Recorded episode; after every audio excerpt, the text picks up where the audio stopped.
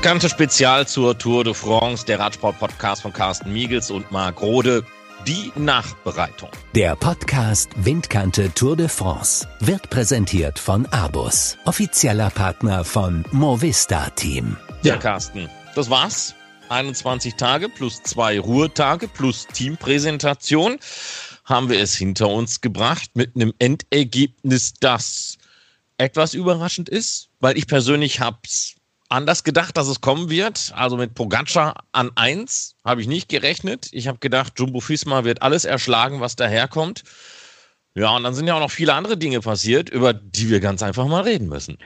Ja, können das Ganze mal ein bisschen aufarbeiten. Ich habe mit diesem Ergebnis ehrlich gesagt auch nicht gerechnet. Tadej Pogacar hätte ich gar nicht direkt da vorne gehabt auf Platz 1, vor allem nach dem, was er am letzten Samstag dann gezeigt hat, am letzten Samstag dieser Tour de France. Ich persönlich hätte eher darauf getippt, dass der ein oder andere kolumbianische Rennfahrer, wie Rigoberto Rahn zum Beispiel, weiter vorne ist. Da wurde er am Ende Achter und da hätte ich gedacht, dass die doch ein bisschen mehr zeigen. Auf der anderen Seite mit Richie Port kann ich leben, sehr gut auf Platz 3, das finde ich klasse, dreieinhalb Minuten Rückstand, denn unterm Strich sind ja drei Fahrer auf dem Podium, die noch nie dort oben gestanden haben am Ende der Tour de France. Das ist ja auch etwas Außergewöhnliches, etwas Besonderes, kann man sagen. Also nicht Tour de France Debütanten, um Gottes Willen, das nicht. Aber mit Ausnahme des Gesamtsiegers natürlich. Aber die waren auf jeden Fall noch nie dort oben auf dem Podium am Ende dieser dreiwöchigen Rundfahrt. Wir müssen immer mal wieder so ein paar Dinge einbinden, die uns auch über unsere sozialen Medien, da zum Beispiel bei Eurosport, Radsport und Tour, erreichen, auch wenn wir nicht immer auf äh, alles reagieren und antworten, aber wir nehmen das schon wahr, was da passiert. Und äh, ich fasse jetzt mal den einen Punkt zusammen, ähm, als Pogacar dieses Zeitfahren dermaßen für sich entschieden hat, da gab es viele, die gesagt haben, jetzt sagt's doch endlich, der dobt doch der Bursche, sagt's doch, sprecht doch nicht drum herum.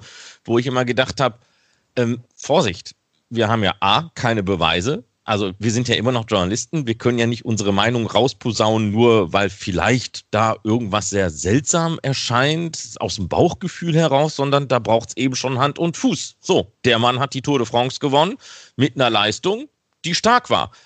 Ob die so Bestand hat, ist eine andere Sache. Aber solange wir keine Beweise haben, können wir nichts sagen. Und dann gab es aber auch die anderen Leute wiederum, die gesagt haben, Mensch, man merkt doch aber auch schon, dass sich ja auch äh, in, in dem Bereich bei der Tour oder generell im Radsport was getan hat, weil äh, früher kam dann so ein Lance Armstrong, der hat alles in Grund und Boden gefahren, von der ersten bis zur letzten Etappe, alles dominiert. Aber jetzt hat man eben gesehen, ein Egan Bernal, der hat einen scheiße Tag oder zwei am Stück. Äh, also eigentlich jeder selbst Primus Roglic hatte einen schlechten Tag gehabt. Das war das Zeitfahren. Und wenn der nicht diese bärenstarke Mannschaft um sich herum gehabt hätte, der hätte sie ja wahrscheinlich noch den einen oder anderen Tag auch ein Problem gehabt. Also man merkt schon, es ist nicht mehr so, einer ist nur dominant, sondern da werden immer wieder schlechte Tage eingestreut. Nairo Quintana hat gelitten, auch Richie Port hatte seine schlechten Tage gehabt. Und es, es war ja immer, ja, und das ist dann dieses Licht und Schatten. Und das nehmen die Zuschauer eben auch wahr. Das finde ich übrigens auch ganz gut, dass du das Thema nochmal ansprichst. Ich finde auch, wenn, wenn ein Rennfahrer, nehmen wir mal Lennart Kemner, auch ein Emanuel Buchmann, weißt du, da wird er im letztes Jahr Vierter der Tour de France und jetzt geht es eben hoch und runter. Es geht eben nicht auf diesem Niveau ständig weiter. Und Tadej Pogacar, sicherlich ein klasse Rennfahrer, gar keine Frage, aber wie du richtigerweise gesagt hast, es gibt keinerlei Beweise. Und sehr interessant zu diesem Thema, was unser Kollege Andreas Schulz geschrieben hat. Phänomen Pogacar zu schnell, um wahr zu sein? Fragezeichen. Und das können Sie gerne mal nachlesen auf der Internetseite von eurosport.de. Da wird eben auch so ein bisschen, ja, der Hintergrund durchleuchtet. Nicht nur was Pogacar betrifft, sondern auch was seine Mannschaft betrifft, das Team aus den Emiraten. Also da ist schon noch einiges dabei. Und das, das ist also viele Punkte, die man da erwähnen müsste, um, um da nochmal richtig ins Material reinzugehen. Ich würde mal sagen, Marc, das können wir auch gern mal in absehbarer Zeit machen, in einem separaten Podcast, dieses Thema nochmal durchsprechen. Aber wir wollen eben heute auf andere Dinge nochmal zu sprechen kommen im Rahmen dieses Rückblicks auf die Tour de France. Ich finde es großartig, dass wir viele unterschiedliche Rennfahrer hatten, die auch Etappen gewonnen haben. Klar, gab es Jumbo Visma. Die Mannschaft hat äh, mit Wout van Aert zum Beispiel oder auch mit Primoz Roglic hier drei Etappensiege mit nach Hause genommen. Lotto Sudal als Beispiel auch mit zwei Etappensiegen. Dann hatten wir eben das Team aus den Emiraten beziehungsweise aus Italien. Dort ist die Mannschaft ja lizenziert mit Alexander Christoph und Tadej Pogacar. Und da sind wir wieder bei diesem jungen Rennfahrer. Wenn du dann drei Etappen gewinnst, und das waren sicherlich keine einfachen Etappen, dann ist das einfach, wo du sagen musst, okay, nehmen wir erstmal so hin und äh, harren der Dinge, die da kommen. Und ich hoffe, das habe ich auch während der Übertragung am letzten Samstag gesagt, äh, dass irgendwann eben nichts kommt, dass das alles so war, wie es ist und er vielleicht so ein Jahrhundert oder von mir ist auch ein Jahrtausendtalent ist, keine Ahnung. Tja, es hat äh, auch einen gegeben, den ich jetzt namentlich nicht nennen möchte, der aber schon gesagt hat, Ihr wisst schon, dass Slowenien nicht gerade den besten Ruf hat, was da so generell beim Sportbetrug in der Vergangenheit äh, passiert ist, wo ich dachte, ja, ja, das stimmt, aber das ist ja genauso wie mit Russland. Nur weil jetzt, sagen wir mal, äh, vielleicht ein Pavel Sivakov äh, großartig fährt, äh, bedeutet das für mich noch lange nicht, ähm, ja, dass ich den zusammen mit dem McLaren-Bericht in eine Tüte reinpacke. So ich meine, die Russen aus. haben ja viel daran getan, äh, dass man ihnen nicht über den Weg traut, aber das ist ja dann auch immer einzelpersonenabhängig und, und deswegen, ja, Slowenien hat keinen guten Ruf, aber das sollte man jetzt nicht so pauschal aussprechen. Und weil du, Carsten, noch gerade gesagt hast, viele verschiedene Fahrer, da ist mir so schnell in den Sinn reingesprungen, dass ich gedacht habe, ja, und auch die Sprints waren ja ausgeglichen. Ja, am Ende hat zwar Sam Bennett dieses grüne Trikot sehr, sehr deutlich gewonnen, aber was hatten wir für Sprintsieger? Alexander Christoph hat den Auftakt gemacht, Sam Bennett hat reingehalten, Wout van Aert hat gewonnen, Caleb Ewan war vorne gewesen. Also selbst die Sprints waren ja immer verteilt. Genau, das war alles irgendwie richtig gut ausgeglichen. Ich finde auch, äh, Jens Vogt hat das, glaube ich, mal äh, gesagt am letzten Sonntag, während der letzten Etappe, zwölf der 22 Mannschaften gingen auf, äh, in Richtung Etappensiege leer aus. Das ist so das, das Normale, dass man 50 Prozent ungefähr hat, die Etappen gewinnen, der Rest eben nicht. Dann haben wir 15 ähm, Fahrer, die eine Tour de France-Etappe gewonnen haben bei 21 Etappen. Das ist ja auch relativ gut. Und wenn man das jetzt alles mal vergleichen würde, analysieren würde mit den letzten Jahren der Tour de France, da war das Thema nicht viel anders. Also das ist schon recht ausgeglichen, wie ich finde. Da kann man durchaus mit zufrieden sein. 146 Fahrer sind am Ende auch in Paris angekommen, 30 Aufgaben. Auch das ist alles so im Bereich des Normalen. Also da gibt es äh, nichts, was irgendwie in dieser Hinsicht außergewöhnlich gewesen wäre. Apropos Pavel Sivakov, das darf ich noch sagen, weil das ist mir am Ende dann auch so ein bisschen durchgegangen, weil wir den Mann ja kaum noch äh, gesehen haben. Pavel Sivakov, der ja, ich glaube, sogar in Frankreich geboren wurde, aber russische Nationalität hat, jetzt aber während der Tour de France laut gesagt hat, er denke darüber nach, die französische Nationalität eben anzunehmen, weil er sich in dem Land wohlfühle, weil er es liebe und äh, weil er sich eigentlich auch gar kein anderes Heimatland mehr vorstellen könne. Ähm, das bleibt dann auch noch spannend. Vielleicht bekommen die Franzosen ja nochmal Zuwachs. Ja, vielleicht kriegen sie dann auch auf diesem Weg einen französischen Tour de France-Sieger. Sie warten ja immer noch, denn das, was die Franzosen dieses Jahr bei der Tour de France gezeigt haben, das war sicherlich nicht schlecht, aber das war nicht das, was sich die Grand Nation erwartet hat. Guillaume Martin, bester Franzose auf Platz 11 mit einem Rückstand von 17 Minuten. Morin Bagui, der wurde 14. Der hat einen Rückstand auch schon von über einer halben Stunde gehabt. Also es hätte für die Franzosen sicherlich etwas besser sein können, auch wenn man die Etappensiege jetzt mal nimmt in den letzten drei Wochen. Da waren die Franzosen ja auch nicht unbedingt äh, ganz ganz, oben. Alaphilippe hat eine Etappe gewonnen. Okay, da hat er sich auch das gelbe Trikot gesichert. Das war schon grandios in Nizza. Und dann hatten wir noch den Etappensieg von Nance Peters, der eine Etappe gewonnen hat. Übrigens, was ich äh, auch sehr gut finde, es gibt ja immer verschiedene Statistiken und dieser Nance Peters aus Frankreich, der hat eben bei der Tour de France als Tour de France Neuling eine Tour de France Etappe gewonnen. Das gilt unter anderem auch für, wen hatten wir noch alles mit dabei? Hirschi, logischerweise auch. Das kann man auch sagen, ist einer der Entdeckungen dieser Tour de France. Auch Marc Hirschi hat zum ersten Mal bei einer Tour de France äh, dabei, ist zum ersten Mal bei einer Tour de France dabei gewesen und hat dann auf Anhieb gleich eine Tour de France-Etappe gewonnen, ganz abgesehen von dem zweiten und dritten Platz. Und dann hat Mark ja noch am Ende dieser dreiwöchigen Rundfahrt diese Sonderwertung gewonnen, aktivster Fahrer. Also das ist schon etwas ganz Besonderes für den Schweizer und eben auch für Nance Peters. Aber wie gesagt, die Franzosen werden mit diesem Ergebnis wahrscheinlich nicht zufrieden sein. Und wenn dann irgendwann Sivakov die französische Staatsbürgerschaft besitzt, warum denn nicht? Vielleicht klappt es ja dann mit einem Gesamtsieg bei der Tour. Naja, nochmal ganz kurz auf die Franzosen geblickt. Du hattest mich ja am Anfang, ich glaube, das war sogar in der ersten Tourwoche, gefragt, wen ich denn so äh, langfristig da vorne auch in Richtung Podium sehe. Und äh, da hatte ich keinen einzigen der Franzosen genannt. Und du wolltest eigentlich wissen, warum. Und äh, ich hatte dir eigentlich diese Gründe genannt. Thibaut Pinot und Romain Bardet, die haben einfach, was die Tour anbelangt, irgendwo die Seuche am Fuß gerade wenn es um den Platz ganz oben an der Sonne geht. Und Guillaume Martin, dem habe ich es einfach langfristig nicht zugetraut. Und, und letztlich ist irgendwie das genau alles eingetreten, so leid mir das einfach tut. Guillaume Martin ist ja dann eingebrochen, leistungsmäßig, hat zwar so in seinem Bereich auch mm, mit Blick auf seine Mannschaft Kofidis das so einigermaßen noch kitten können, aber ähm, es bleibt dabei, Romain Bardet da mit der Verletzung und auch Thibaut Pinot mit der Verletzung, die haben einfach die Seuche am Schlappen, was das angeht. Ja, das kann durchaus sein, dass sie irgendwie die Seuche haben oder in einer gewissen Form auch eine Menschlichkeit, die sie haben und die sie hier präsentieren, weil das eben nicht nur immer auf diesem Niveau weitergeht. Einen müssen wir auch noch erwähnen, wenn wir über die Franzosen sprechen. Benoit Kuznefort zum Beispiel 15 Tage lang der Führende in der Bergwertung dieser Tour de France gewesen. Das ist auch ein super Ergebnis für ihn, auch wenn es am Ende dann nicht gereicht hat, um diese Bergwertung bei der Tour de France zu gewinnen. Da war ja auch Tadej Pogacar am Ende der Sieger und hat sich das Ding dann nach Hause geholt vor Richard Carapaz, dem Sieger der Italien. Italien-Rundfahrt Primus Roglic auf Platz 3 in der Bergwertung, gefolgt von Mark Hirschi. Da sind wir wieder bei dem jungen Schweizer. Also das war schon klasse, was er dort gezeigt hat in seiner ersten äh, Tour de France über diese drei Wochen auf diesem Niveau unterwegs zu sein. Dann lass uns mal auf die Deutschen blicken. Ähm, wollen wir mal reinhören? Ich habe hier nochmal so zwei Statements, die zusammenfassen, wie diese drei Wochen waren. Wir hören zunächst Emanuel Buchmann und dann im Anschluss Lennart Kemner und dann werden wir über diese Herren reden. Ja, allzu viel Positives nehme ich da erstmal nicht mit. Also das ist äh, ja, von Anfang an nicht so gelaufen, wie ich gehofft habe. Und ja, ich versuche es nächstes Jahr auf jeden Fall wieder. Ich bin davon überzeugt, dass ich deutlich mehr kann, wie ich jetzt dieses Jahr gezeigt habe. Und es wird wieder, werden wieder bessere Zeiten kommen. Ja, ist natürlich ein riesen, äh, riesen Erfolg für mich und freut mich richtig, dass ich hier bester Deutscher bin. Gerade mit dem 34. Platz, das ist schon, schon der Wahnsinn. Ja, kommen wir mal zu Emanuel Buchmann zunächst. Ähm, und da wieder der Blick bei uns in die sozialen Medien hinein, aber auch mal quer gelesen, die Konkurrenz, die er parallel auch gesendet hat. Wobei, wenn man da mal so in die sozialen Medien reinschaut, äh, offensichtlich das Publikum ein völlig anderes ist als äh, bei Eurosport und GCN. Ähm, da waren offensichtlich die Erwartungen extrem hoch. Man, man, es, es waren nicht wenige, die gesagt haben, vor der Tour, Buchmann gewinnt das Ding vielleicht hatten die sich auch gar nicht damit beschäftigt, mit was für einem ähm, Background, der zu dieser Tour kommt. Dann gab es viele, die eben so gedacht haben, naja, so das, was er im letzten Jahr erreicht hat, in dem Dunstkreis wird das schon auch wieder gehen. Und dann kam extrem schnell die Ernüchterung und, ich weiß nicht, ob das typisch deutsch ist, auch ganz schnell wieder die Keule raus. Meine Güte, wie kann der denn und warum schicken die den zu Tour de France und wir verstehen überhaupt nicht und der zeigt ja gar keine Leistung und paff, paff, paff, es wurde gleich wieder draufgeknüppelt, wo ich gedacht habe, na, das wird der ganzen Sache jetzt aber auch nicht gerecht.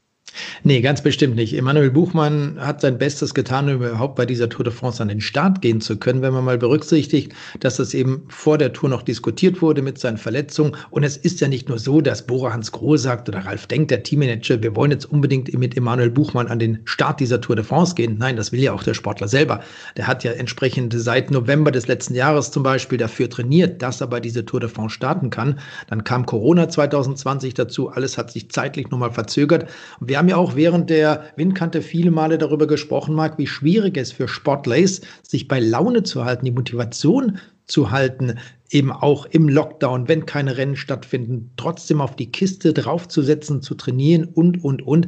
Und da muss man einfach sagen, Emanuel Buchmann hat sein Möglichstes gegeben. Und ich finde es auch wieder menschlich, wenn es eben nicht funktioniert. Und auf der anderen Seite finde ich es genauso blöd auf gut Deutsch, wenn man erwartet, dass Emanuel Buchmann, der letztes Jahr Vierter bei der Tour de France war, auch aufs Podium fährt, dass er diese Tour de France gewinnt. Warum denn? Das ist doch völlig normal, dass er vielleicht ein Jahr hat, in dem es nicht so gut läuft, diese gesundheitlichen Schwierigkeiten dazu. Und dann kommt eben ein anderer, der zeigt, dass es besser funktioniert, wie Lennart Kemner, auch einer, der zum zweiten Mal bei der Tour de France dabei ist und gleich eine Etappe gewonnen hat. Dass er ein super Rennfahrer ist, das wusste man. Aber wenn Lennart Kemner dann eben auch mal den Freifahrtschein bekommt, genauso wie sein Teamkollege Maximilian Schachmann, dann funktioniert es doch, dann läuft es doch, hat doch alles richtig gemacht. Also ich, ich finde es gut, wie Bore Hans Grohe aus dieser Tour rausgekommen ist. Sie haben sicherlich zwei zwei Ziele, eben Etappensieg mit Sagan und auch das grüne Trikot nicht ganz erreicht.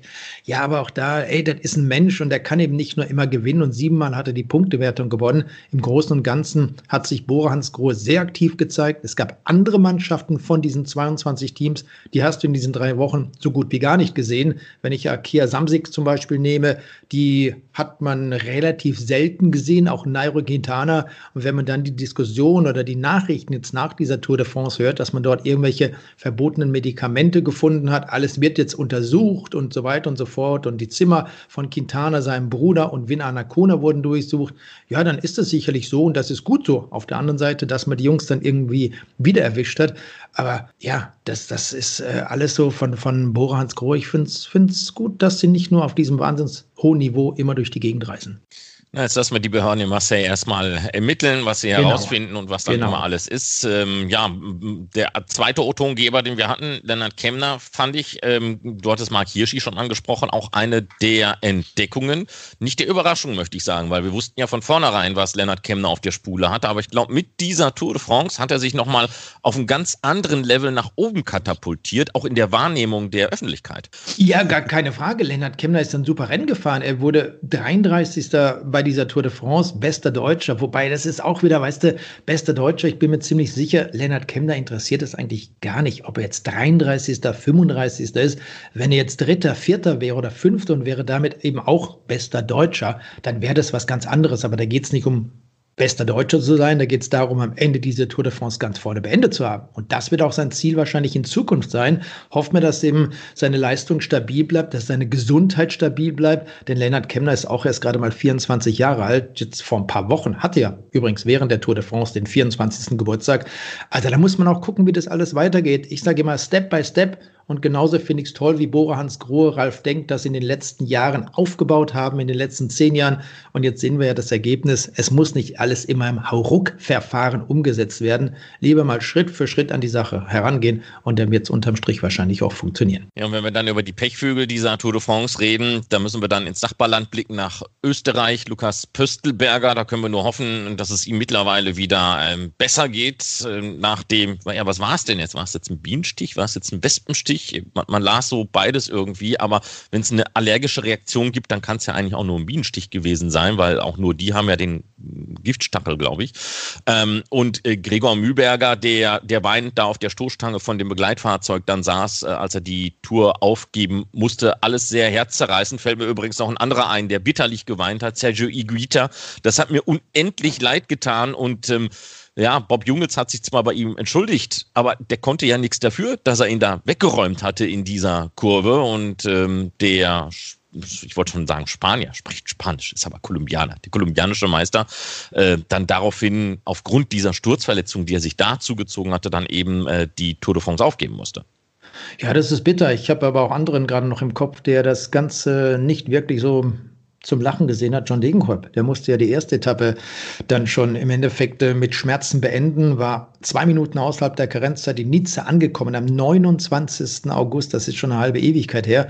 Und dann musste er sofort raus, weil er eben die Karenzzeit überschritten hatte. Das war ganz bestimmt nicht im Sinne von John Degenkolb. Glücklicherweise hat er dann bei der Luxemburg-Rundfahrt eine Etappe gewonnen. Aber das ist schon bitter gewesen für Dege, genauso wie für André Greipel, der die achte, achtzehnte Etappe, die hat er nicht beendet, also auch vorzeitig raus weil es einfach nicht mehr ging. Und André Greipel hat sich auch von Anfang an nach diesem Sturz, also in Nizza, durchgequält und irgendwann sagt der Körper, es geht nicht mehr. Und dann musste André Greipel eben auch da einen Schlussstrich ziehen. Ähnlich war es dann bei, wen hat man noch? Äh, Michael Gogel, genau, der den wollte ich auch noch kurz ansprechen, der ja auch rausgegangen ist, weil der Körper einfach nicht mehr konnte, weil er am Limit war und das kurz vor dem Ende. Da kann man mal vielleicht auch so ein bisschen die Sportler reinfühlen, wie das ist. Weißt du, wenn du am 19. Tag, am 18. Tag, die Tour de France hat 21 Etappen, raus bist aus dem Renngeschehen. Andere wiederum, Stefan Küng, der die Tour ja auch nicht beendet hat, der hat das entspannter gesehen, denn für ihn ist es jetzt wichtig, sich zu erholen in Vorbereitung auf die Zeitverweltmeisterschaft, die dann eben auch in den nächsten Tagen stattfinden wird, um dort dann richtig Gas geben zu können. Aber das ist ein ganz anderes Thema, wie bei einem, der einfach raus muss, weil es einfach nicht mehr geht. Egan Bernal als Beispiel mag, er hat ja auch die Tour de France vorzeitig verlassen. Ja, und da habe ich ja auch schon äh, meinen Senf dazu gegeben. Es ist, es ist halt, er ist halt der Titelverteidiger. Ja, er hat, ähm, ich hatte so ein bisschen den Eindruck gehabt, auch wenn er sich vielleicht sogar schlecht fühlte und gegebenenfalls erstmal noch an die Zukunft gedacht hat und gedacht hat, hm, lass es nicht schlimmer werden. Aber er ist der Titelverteidiger beim größten Radrennen der Welt. Kriegt einen um die Ohren geballert, sieben Minuten, lässt dann eben diese Ohren hängen. Am nächsten Tag de facto mitgefahren, aber abgeschenkt, und, und dann rausgegangen. Das fand ich, hatte so einen sang- und klanglosen Beigeschmack gehabt. Ja, das war sicherlich irgendwie so, wie man das nicht erhofft hätte, erwartet hat von einem Vorjahrssieger dieser Tour de France, dass er plötzlich weg ist und dann hörst und siehst du nichts mehr von ihm. War schon ein bisschen komisch ähm, bei Ineos, aber am Ende kann man sagen, sind sie ja mit einem blauen Auge davongekommen. Dadurch, dass Kwiatkowski dann die Etappe in La Roche-sur-Foron gewonnen hat, vor seinem Teamkollegen Carapaz. Aber da konnte man auch sehen, weißt du, die konnten fahren, wie sie wollten. Plötzlich funktioniert's, plötzlich geht's. Wenn man das so machen würde, von Anfang an, wie bei einem Sunweb-Team als Beispiel, die haben eben auch mit Sören Andersen zwei Etappen gewonnen, Mark Hirschi diesen Etappensieg, waren drei unterm Strich. Was wollen man, will man mehr? Die Mannschaft hat sich wirklich, und das fand fand ich sehr, sehr positiv dieses Jahr bei der Tour, aktiv gezeigt. Die haben wirklich Gas gegeben, sind taktisch nahezu perfekt in verschiedenen Dingen herangegangen und dadurch eben auch sehr erfolgreich gewesen während dieser dreiwöchigen Landesrundfahrt. Und Ineos hat eben einfach das Ziel gehabt, wir wollen die Tour de France zu gewinnen. Am Ende ging der Schuss ziemlich dick nach hinten raus. Auch da gab es ja viele Diskussionen, warum, wieso, weshalb. Wir haben ja auch während der Übertragungen immer wieder dieses Thema angesprochen. Ja, aber lass uns noch mal auf Ineos Grenadiers gucken und zwar auf das große Ganze, nicht zwangsweise und im Speziellen auf die Leistung dieser Tour de France. Aber hat man da nicht insgesamt einen Fehler gemacht schon bei der Planung? Gut, Chris Froome war klar, der hat auch bei Tirreno Adriatico parallel gezeigt, dass da im Moment einfach überhaupt nichts zusammengeht. Und wenn, wenn du in so einem Leistungstief bist, bitte, dann ist es nun mal halt so, dann, dann muss man das so hinnehmen ähm, und an sich arbeiten, dass es dann spätestens im nächsten Jahr nach dem Teamwechsel dann auch wieder besser wird. Aber so ein Garen Thomas, der muss doch innerlich, muss der doch gedacht haben, ja, ja, ja, ja, seht da mal, was er davon hat. Weil es war ja von vornherein erstmal die Frage, drei gegen drei. Dumoulin, Kreuzweig und Roglic gegen eben Chris Froome, Egan Bernal und Garen Thomas. So, bei den Niederländern hatte sich das Problem ja von dahergehend gelöst, dass Kreuzweg ja nun verletzt nicht starten konnte. Beim Team Ineos Grenadiers war es ja so, dass man gesagt hat, gut, Froome, formschwach, der, der macht eine andere große Landesrundfahrt. Und dann war die Frage, Garen Thomas mit Bernal zusammen oder trennen wir die beiden? Und dann hat man sich eben für diese Trennung entschieden und hat gesagt, der eine fährt die eine Grand Tour und der andere die andere. Und, und letztlich kann man ihnen natürlich vorwerfen, damit alles komplett falsch gemacht zu haben, weil man es ja in der eigenen Hand hatte, während man es ja bei Jumbo Fisma, man musste so reagieren und die Mannschaft umstellen, eben aufgrund der Verletzung von Kreuzweig. Ja, man hätte bei Ineos wahrscheinlich, und darüber haben wir auch einige Male gesprochen, einen Garen Thomas mitnehmen sollen. Das hat ja Jens Vogt, der sich da sehr gut auskennt, was gerade diese, diese Mannschaft betrifft, eben auch nochmal ganz klar zum, zum Vorschein gebracht, dass eben da so ein wichtiger Rennfahrer gefehlt hat. Aber Gott, dem Ende werden sie vielleicht auch daraus gelernt haben. Marc Carapaz soll jetzt, glaube ich, auch bei der Vuelta starten, gemeinsam mit Christopher Froome. Wir werden die Spanien-Rundfahrt genauso wie den Giro d'Italia im Programm haben. Der Giro beginnt ja auch schon bald. Am 3. Oktober geht es los. Und dann gucken wir mal, was Ineos dort aus diesem Rennen machen kann, aus dieser dreiwöchigen Rundfahrt, nicht nur bei der Vuelta, sondern auch beim Giro.